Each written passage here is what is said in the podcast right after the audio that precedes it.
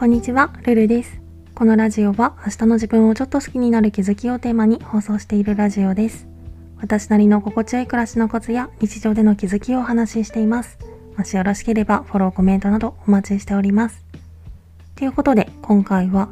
消化しにくい感情への対処法っていうテーマでお話ししたいと思います。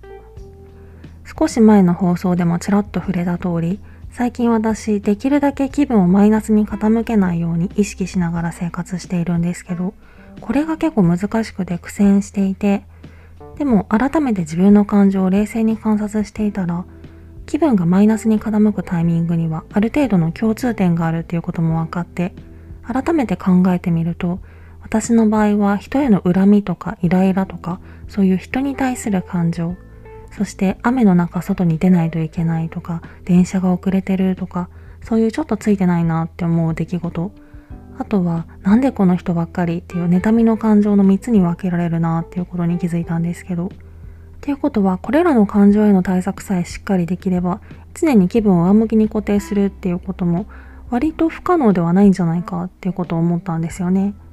で、それぞれの対処法を考えていたわけなんですけど、まず一つ目の人に対する感情。私の場合は特定の誰かのせいで何かしらのしわ寄せを受けたりとか嫌な思いをした時に時には気がおかしくなるんじゃないかって思うくらいすっごい負の感情に包まれてしまうことがあるんですけどこの気持ちの消化はまあいつも同じことを言ってるような気はするけどいかに因果応報に思いを馳せられるかにかかってる気がするんですよね。自分に嫌な思いをさせた相手はどこかで絶対にそれ以上の報復を受けることになる。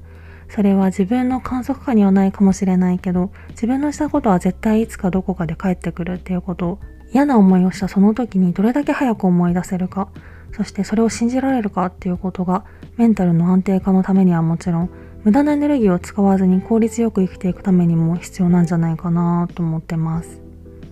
私はこれ頭の深い部分では分かってるんだけどいざ嫌な思いをする場面に遭遇すると全部吹っ飛んでしまって許せない今すぐ謝れよみたいな気持ちになることが多かったんですけど最近は嫌な気分になったその瞬間に大丈夫絶対因果応報あるからって自分に聞かせることでちょっと落ち着けるようになった気がしています。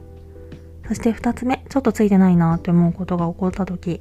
ちょっとついてないなって思うことが起こった時は私はここ数年本当に天気に敏感で雨の日とか風が強い日とか寒い日に穏やかな気分をキープできた試しがほぼないんですよね。大抵なんで雨降るのとか風うざいなとか寒いのムカつくとかまあ言葉にしてみるとすごいしょうもないんですけど絶対イライラしちゃって。でも一つ目で挙げたみたいにこれって人が絡んでるわけじゃないから因果応報っていう考え方はちょっと思考の解決策としてはふさわしくなくってある意味一番攻略が難しい感情かもしれないなって思ってたんですけど、最近これはちょっと引き寄せの法則チックな感じだけど、この状況下を気分をぐらつかせずにやり過ごすことができればいいことがあるって自己暗示をかけてみるのが結構効果的な気がしています。人によってはこれって雨は嫌だけど恵みの雨でもあるからとか雨も降らないと困るでしょ？みたいな感じで大人な考え方をする人もいると思うんですけど、私はちょっとそれは難しくて、あんまり納得できないというか、いや、そんなことは分かってるけど、今その助言はいらないんだよみたいな、そんな風に思ってしまうので、あくまで嫌な思いをした分のご褒美っていうか、土妻合わせみたいなものがないと心から納得することはできないんですよね。なので、まあ天気に限らず、あとは電車の遅延とかもそうかなと思うんですけど、特定の人が原因ってわけじゃないけど、気分を害するような出来事に遭遇した時は、ここでかとならずにやり過ごすことができれば絶対いいことがあるって信じて乗り切ってみようかなと思ってます。そして3つ目、妬みの感情。まあこれは本当に厄介ですよね。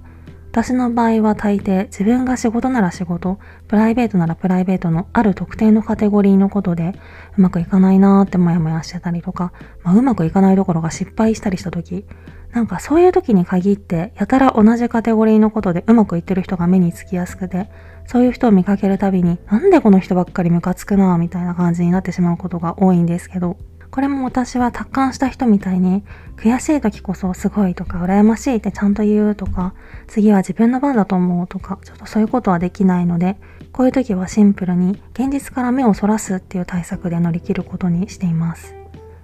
まあ、ネットでたまたま目にしてしまったなら、そっとブラウザを閉じるとか、リアルな知り合いならその人と繋がってる SNS を見ないようにするとか、で、それとは全然関係ない自分の好きなものとか、そういうもので視界を埋めて、心が落ち着くまでの間、現実逃避をしてやり過ごすことにしていて、